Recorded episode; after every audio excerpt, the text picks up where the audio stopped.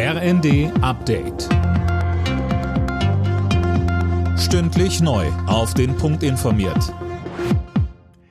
Im Studio Dirk Jostes. Guten Morgen. Die Parteien der Ampelregierung haben sich auf einen Etat für dieses Jahr einigen können. Nach langem Hin und Her steht der abschließende Entwurf des Haushaltsausschusses. Bundestag und Bundesrat sollen dann Anfang Februar über den Haushalt abstimmen. Philipp Nitzig mit den Einzelheiten. Insgesamt knapp 477 Milliarden Euro plant die Bundesregierung in diesem Jahr auszugeben. Die Schuldenbremse soll eingehalten werden und damit bleibt es auch bei den Kürzungen für Agrardiesel sowie schärferen Sanktionen beim Bürgergeld. Allerdings gibt es doch etwas mehr Spielraum beim Etat.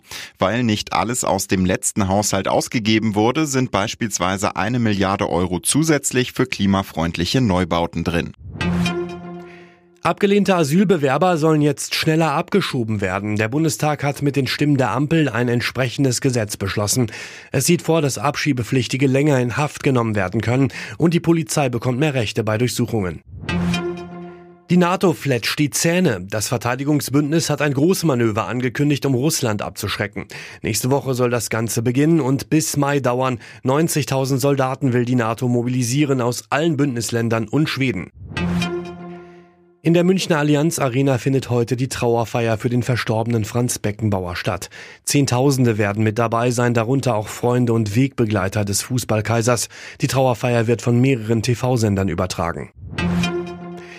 Die deutsche Handballnationalmannschaft hat bei der Heim-EM den ersten Sieg in der Hauptrunde eingefahren. Gegen Island gewann die DHB-Auswahl in Köln knapp mit 26 zu 24. Torhüter Andreas Wolf hat den nächsten Gegner Österreich aber schon im Blick. Er sagt im ZDF, ich denke, dass jetzt die Österreicher uns auch vor eine riesige Herausforderung stellen werden. Sie sind sowas wie das Team der Stunde in meinen Augen. Wer hätte gedacht, dass sie gegen Kroatien und Spanien Punkte holen und dann auch gegen die Ungarn gewinnen. Dieses Team ist brandgefährlich, sie haben einen absoluten Hype. Das ist der einzige Fokus, den wir jetzt haben sollten.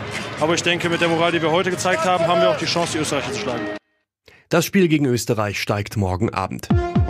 Alle Nachrichten auf rnd.de